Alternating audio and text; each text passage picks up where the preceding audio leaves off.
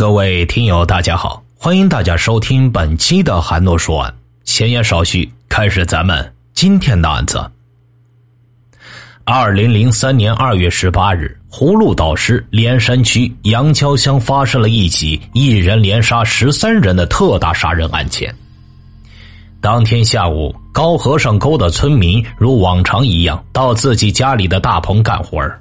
蔬菜大棚是一座挨着一座，每个大棚里都有人在忙活，但是他们却没想到，此时一场屠杀正在他们附近进行。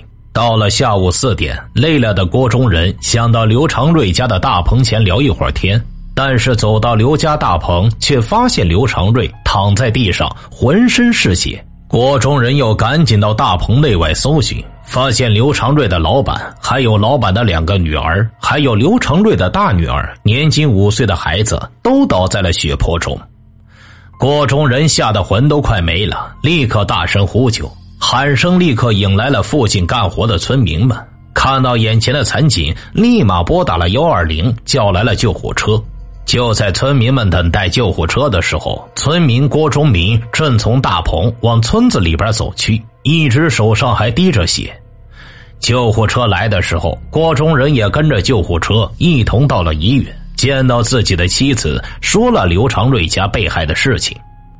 郭琦担心自己儿子在家，骑车匆匆赶回家去，却见到郭忠明正拿着刀，恶狠狠的朝他砍来。这名柔弱的女子被杀死在自己家中。郭忠仁回到村子里，做梦也没有想到。郭忠明还躲在他家里，他刚一进门就被当场砍死。警方在赶达现场后，在村子里又发现了三具尸体，分别是刘长瑞的侄子刘玉宁、刘玉宁的妻子以及十二岁的儿子。在半夜又找到一具男尸，经过确认是村民张宝华的小舅子。第二天又找到了张宝华的尸体。经过核对，全村下落不明的人当中，除掉上述被杀的十三人和行凶逃走的郭忠明外，都已被找到。这是自葫芦岛建市以来发生的一起罕见的特大恶性杀人案。经现场勘查，十三名死者中，年龄最大的六十岁，最小者仅五岁，死者均系头部、胸部被击刺而死亡。绝大多数死者身体曾遭受过多次伤害，有的面部血肉模糊，有的颅骨粉碎性骨折。凶犯作案手段极其残忍，案发现场惨不忍睹。二月十八日下午四点三十分，葫芦岛市公安局党委会议室内，气氛不同往常。刚刚成立的二幺八专案指挥部根据案情分析，做下如下的部署：一。是立即对犯罪嫌疑人有矛盾的村民，特别是张宝华的妻子、孩子，重点监护，防止犯罪嫌疑人再次作案，造成更大的后果。二是尽快向公安部请示，在全国下发通缉犯罪嫌疑人郭忠明的 A 级通缉令，然后在葫芦岛各村屯、社区、公共场所。广泛张贴，同时向省公安厅和市委市政府上报案情，争取得到上级党委和政府的支持。三是马上组织召开新闻发布会，利用电视、广播、报刊等传媒向社会各界公布犯罪嫌疑人的照片、体貌特征，赢得人民群众的支持，鼓励群众检举揭发。四。是迅速调集警力，对全市六个县市区的火车站、汽车站、城区出城登记站组织设卡设点，严格盘查过往车辆和行人，严防犯罪嫌疑人外逃。五是督促现场民警保护好现场，刑侦人员迅速介入，随后各个警种全部出动，赶赴案发现场。为了全力侦破此案，省公安厅刑事犯罪侦查总队的总队长许文友等一行四人连夜赶赴葫芦岛，亲临现场指导侦破工作。省武警总队派出二百三十名武警参战，并命令葫芦岛武警支队派出一百八十名武警配合助战。驻湖某部特种兵大队出动六十名战士前来助战。鞍山、锦州、铁岭等地警犬队派出三十多只警犬协助破案。葫芦岛市公安机关几乎动用了全部警力，全警参战，并派出了二十六个工作组进入了杨郊乡各村屯，铺开了一张围捕凶手的天罗地网。然而，自犯罪嫌疑人郭忠明潜逃后一段时间内，没有接到群众线索举报，案犯不知去向。葫芦岛市公安局局长鲍若燕决定抽调三十名警力，对案发村一百一十户村民和犯罪嫌疑人的亲属调查布控，了解犯罪嫌疑人可能逃走的去向。与此同时，该局又组织四十名民警，调集八只警犬，开始对案发村附近的山林、蔬菜大棚、空房、窝棚等可能藏身之地进行大规模的搜捕。未果之后，确定犯罪嫌疑人已离开本村。二月十九日中午两点，市区五百名民警对全市范围内的车站、旅店、浴池、医院、公共场所进行四小时的拉网式反复搜查，但仍然没有结果。二月二十日中午两点。杨郊乡派出所接到群众报案，称一点四十分左右，犯罪嫌疑人郭忠民在本乡老爷庙北沟村村民杨应奎家吃了四根油条和几块豆腐后，向西北方向逃跑。警方立即调集警力，以杨郊乡老爷庙至钢屯兰家沟一带为中心，在所有出入口设立十六个卡点，严防犯罪嫌疑人逃脱。另外，三百名民警和十五只警犬对老爷庙以北的白庙子村至白杨村一带的山头、山林、沟坎进行地毯式搜查。民警们搜索了大小几十个山头，寻遍了几片山林，但始终未能发现犯罪嫌疑人的踪影。二月二十一日下午五点三十分，指挥部再次接到报案：犯罪嫌疑人郭忠民在老爷庙北沟村杨春文家要了一些白菜、豆包之后，向北山逃跑。六百多名民警又迅速将老爷庙北山团团围住，在山的各个路口设立六个卡点，在外围设立了第二道防线，三十辆警车不间断巡逻。指挥部还征调了二百三十名武警协助抓捕，同时又从龙岗、南票、兴城调集四百一十名民警赶赴老爷庙参与抓捕。这次抓捕行动动用了一千二百多名民警，民警们几乎是手拉手似的对北山展开搜捕，但经过一夜的搜查，还是没有发现目标。警方经过分析一致认为，犯罪嫌疑人仍然在附近活动。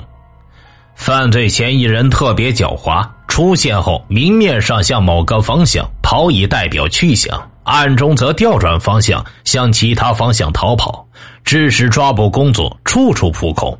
警方应该做好两手准备。犯罪嫌疑人迟迟不肯远走，很有可能要再次行凶作案。警方据此作出如下决定：全市各路口卡点要加强警戒，严防布控。对犯罪嫌疑人可能实施报复的重点对象，继续进行严格监护，确保他们的人身安全。派出二十六个工作组，继续到各村屯展开调查，收集有力的线索。二月二十二日下午五点，有群众举报，犯罪嫌疑人在市区连山大街一有限公司要了一瓶农药后，向二台子方向逃跑。专案指挥部当即决定派部分警力向塔山、高桥、大兴山方向搜索，同时根据犯罪嫌疑人狡猾的特点，命令反方向的星辰、绥中警方加强警力，严密监控；其他各警种随时待命，做好一切抓捕工作。二月二十三日中午两点，又有一个令民警振奋的消息终于传来。指挥部接到群众举报，犯罪嫌疑人骑着一辆黄色的自行车在绥中县沙河站出现。接到举报之后，民警驱车直奔沙河车站。当车行至绥中沙河站附近时，目标终于出现，民警迅速下车将其拦住。走投无路的郭忠明见已无处可逃，便掏出事先准备好的农药服下，后经抢救无效死亡。此案宣布告破。虽然凶手已经畏罪自杀，但凶手具体作案的动机究竟是为了什么呢？在村民们的眼中，郭忠明老实憨厚，性格木讷，非常能干，妻子贤惠，育有两个孩子。通过种植大棚盖起了新屋，而且还有几万块存款。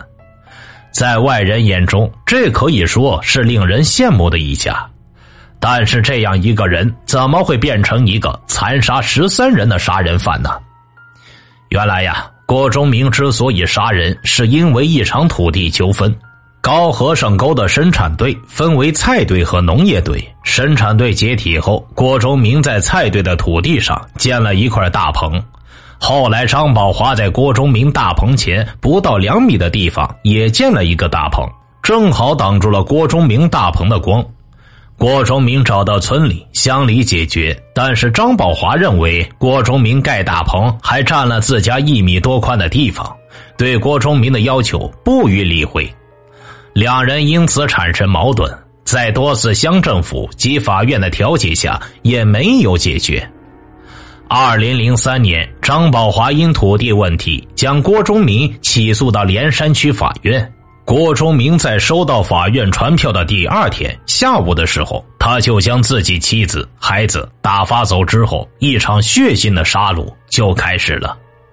而刘长瑞、郭忠仁被杀，则没有具体的矛盾纠纷，一说是因为土地纠纷，因为在村里重新调整土地时，郭忠明的一块土地被划出来重新承包了。而刘长瑞、郭忠仁承包了这块土地，使得郭忠明对二人产生不满。另一说是因为对刘长瑞、郭忠仁帮助张宝华打官司，被郭忠明记恨在心。但是因为郭忠明已死，没有留下任何遗言，确切的动机将永远成谜了。在这起案件当中，如果大家都能够换位思考一下对方的话，也许就不会发生这样的惨剧了。但人生就是这样，很多时候有的选择错了，也许就永远无法回头了。讲到这个案子，让主播想起了一个小故事：清康熙年间，文华殿大学士兼礼部尚书张英的老家人与邻居吴家在宅地上的问题发生了争执。两家大院的宅地都是祖上的产业，时间一久，到底如何划分，就成了一笔糊涂账。双方都是各执一词，公说公有理，婆说婆有理，谁也不肯相让一丝一毫。由于这件事情牵涉到当朝的尚书大人，官府和旁人都不愿意淌这趟浑水，纠纷是越闹越大。张家人只好把这件事情告诉了张英，想让尚书大人搞定吴家。张英大人收到书信，看完之后淡然一笑，立马动笔回信，并且在末尾处还赋诗一首：“千里修书只为墙，让他三尺又何妨？长城万里今犹在，不见当年秦始皇。”张家人在接到回信后，看明白了这首诗的内容。主动让出了三尺宅基地，而这吴家呢，一看你张家那么讲究，那行，我这边也让出三尺来。就这样，这才有了后来的安徽境内著名的六尺巷。而这个故事呢，也流传至今，成为了当地的一段佳话。所以呀，古人尚且如此，更何况现如今的法治社会呢？